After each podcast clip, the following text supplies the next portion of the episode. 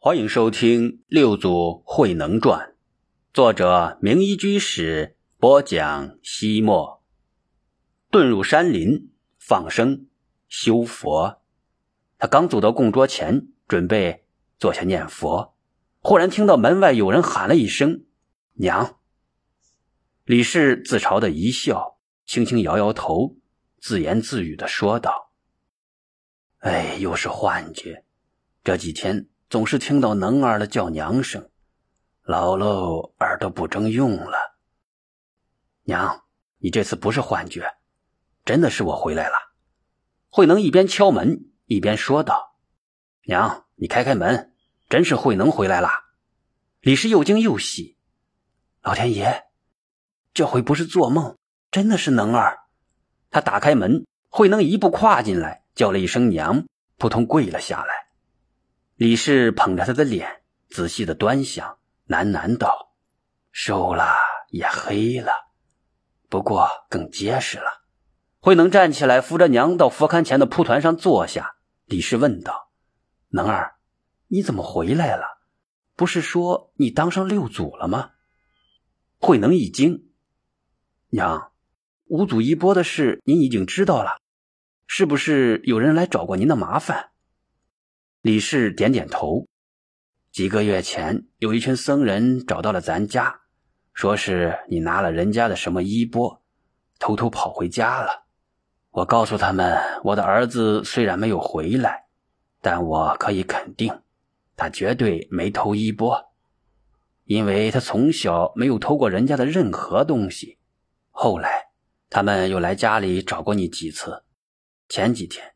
城里的大善人安道成来看我，他告诉我，五祖大师把衣钵传授给了你，能儿，是不是真的呀？慧能点点头。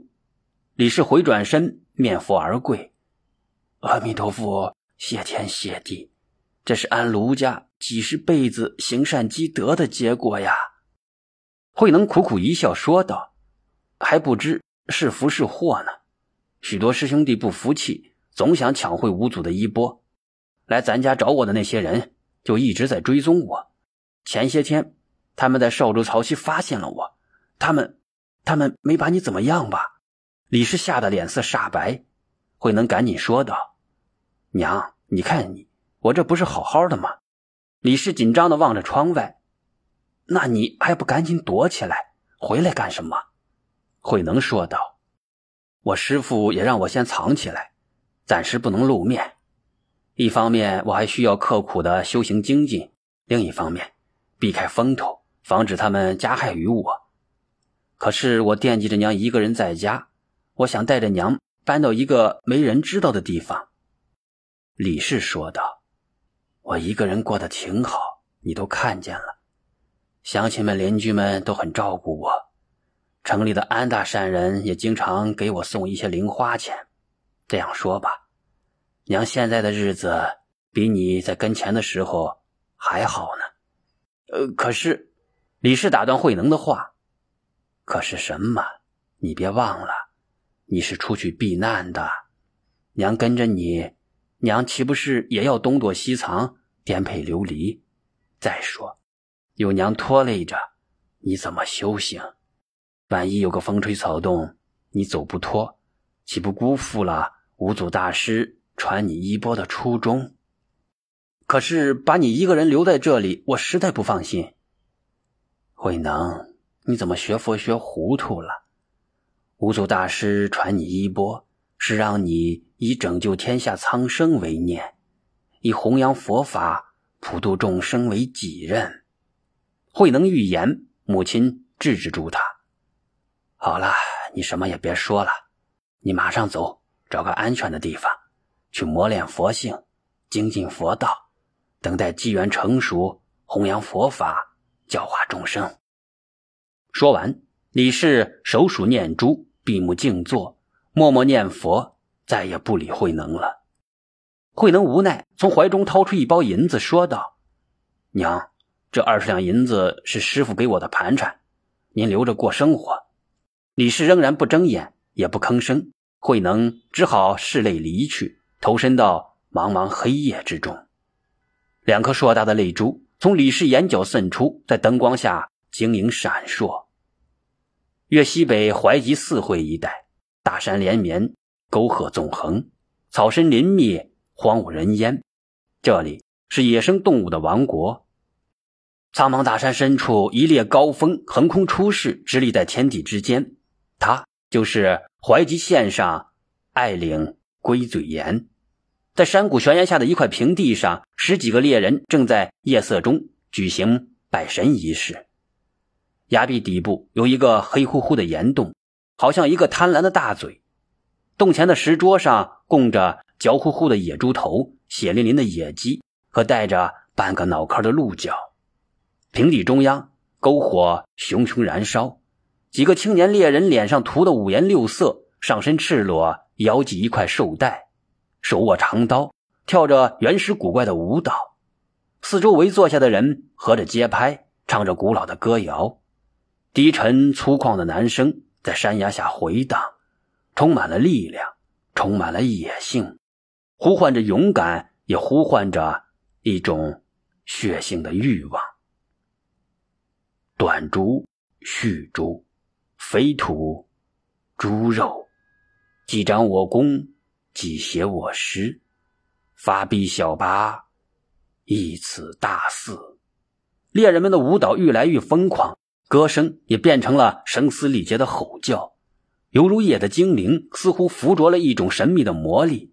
千百年来，祖祖辈辈，他们就是这样唱着跳着，在他们的心里期盼着有一个看不见却又时时刻刻存在的神灵，听他们的歌声，看他们的舞蹈，享用他们的贡品，保佑他们平安。沙沙沙沙，突然，一种异样的声音从某个地方传来。祈求神灵的猎人们一阵阵的头皮发麻，将歌谣生生的冻结在了喉咙里。舞蹈者的身体突然也变成了雕像。篝火之外是深渊一样的黑暗，黑暗里一个影子踉踉跄跄的向着火光走来。幸好这是一个人，一个刚刚挣扎到篝火旁便昏厥了的陌生人。是慧能。猎人们将昏倒在地的慧能抬进了附近的石屋内，团团围着。有的把脉，有的掐人中。一位五十多岁的老者，猎人中的老大，说道：“老二、老三，你们别瞎折腾了。他是饥饿、着冷和劳累过度才累昏的。给他灌点热水，让他静静的躺一会儿就好了。”那位被称作老二的中年汉子从火堆上的吊锅里舀了一碗热水，喂给慧能。慧能人事不省，牙关紧闭，灌不进去。他为难的叫道：“那不行。”老者走过来，儿，我来。老大拍拍慧能的脸，使劲一捏他的下颚，他的嘴自动张开了。老者借势赶紧把水喂进他的嘴里。半碗热水下肚，慧能吐出一口浊气，睁开了眼睛。他看到的是一张张粗犷但十分友好的脸。他挣扎着想坐起来，老大按住他：“兄弟，你饿得虚脱了，别动，我叫他们给你弄些吃的。”老大抬头对着屋角喊：“小伙子，来喽！”一个青年猎人端着一大碗热气腾腾的红肉递给慧能：“来吃吧，刚出锅的野猪肉，大补呢。”慧能像吞了一条毛毛虫，干呕起来。老大将肉碗挪开，训斥青年猎人说道：“胡闹！饿得过了劲儿的人，把这一碗野猪肉吃下去，还不撑死？去，给他盛碗米粥来。”老五弄来一大碗米粥，慧能三口两口吞下肚，精神立马见好了。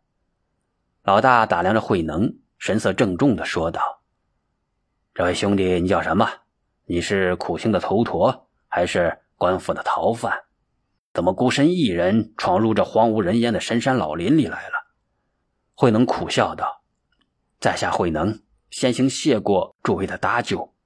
我，我是个无家可归的流浪汉。”迷了路，老五与慧能年纪相仿，急急忙忙的说道：“那你就留在我们这儿啊，打猎发不了大财，但也饿不着你。你说呢，大哥？”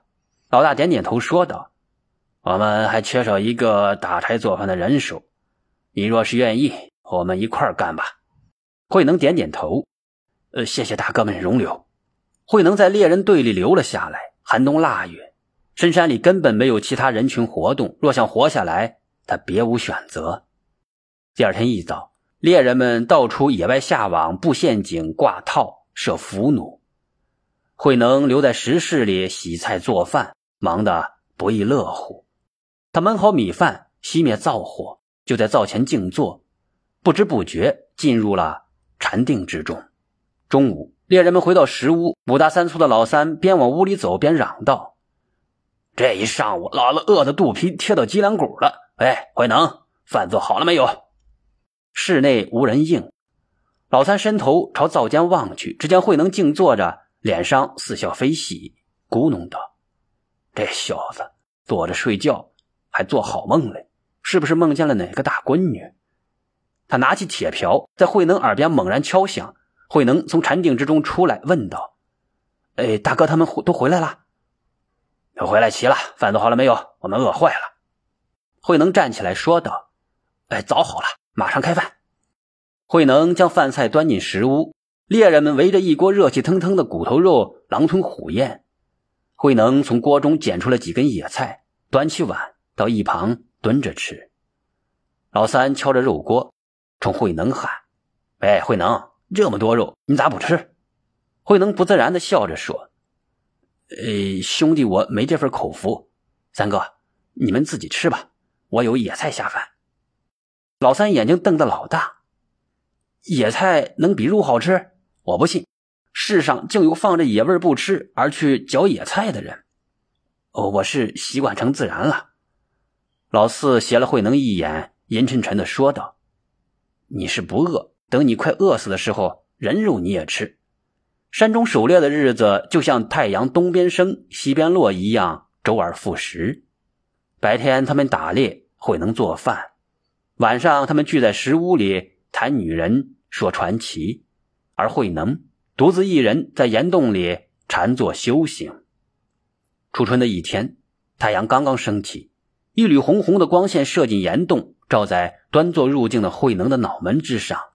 洞外，老大咳嗽了一声，慧能睁开眼睛说道：“大哥，请进来吧。”老大走进山洞，他四处看看，惊疑地说：“你咋连铺盖都没弄？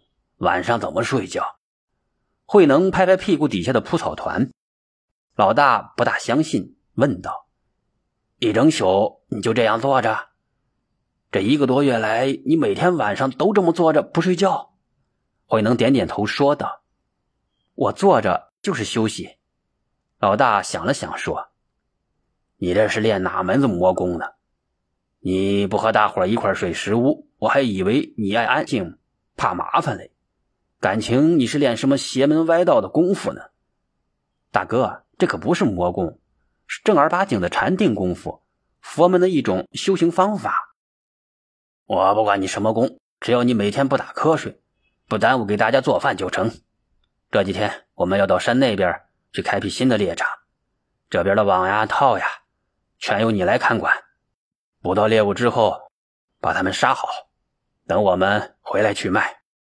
慧能点头称是，临出洞口，老大咕哝了一声：“怪人，叫人琢磨不透。”猎人们走后，慧能来到了那些预设的猎场，查看情况。一只猴子被一张密密的大网罩住了，它吱吱吱乱叫，使劲挣扎，但越挣扎缠得越紧。看来只有听天由命，等猎人到来，宰上一刀。慧能穿过密林，向捕兽网走来。猴子发现有人来，似乎预感到末日来临，越发的挣扎，最终发出了绝望的哀鸣。慧能听见吱吱的猴叫，看到落网的猴子，他赶忙走过去，解开网绳，放走了野猴。猴子逃脱之后，似乎还不相信慧能真的放了他。他回头看看，见慧能并未追赶，才放心大胆的从树枝间跳跃而去，消失在了密林深处。慧能实在不忍心看到那些落网的动物挣扎垂死的模样，于是他将被套住的野鸡放走，把捕兽器中的小刺猬救出，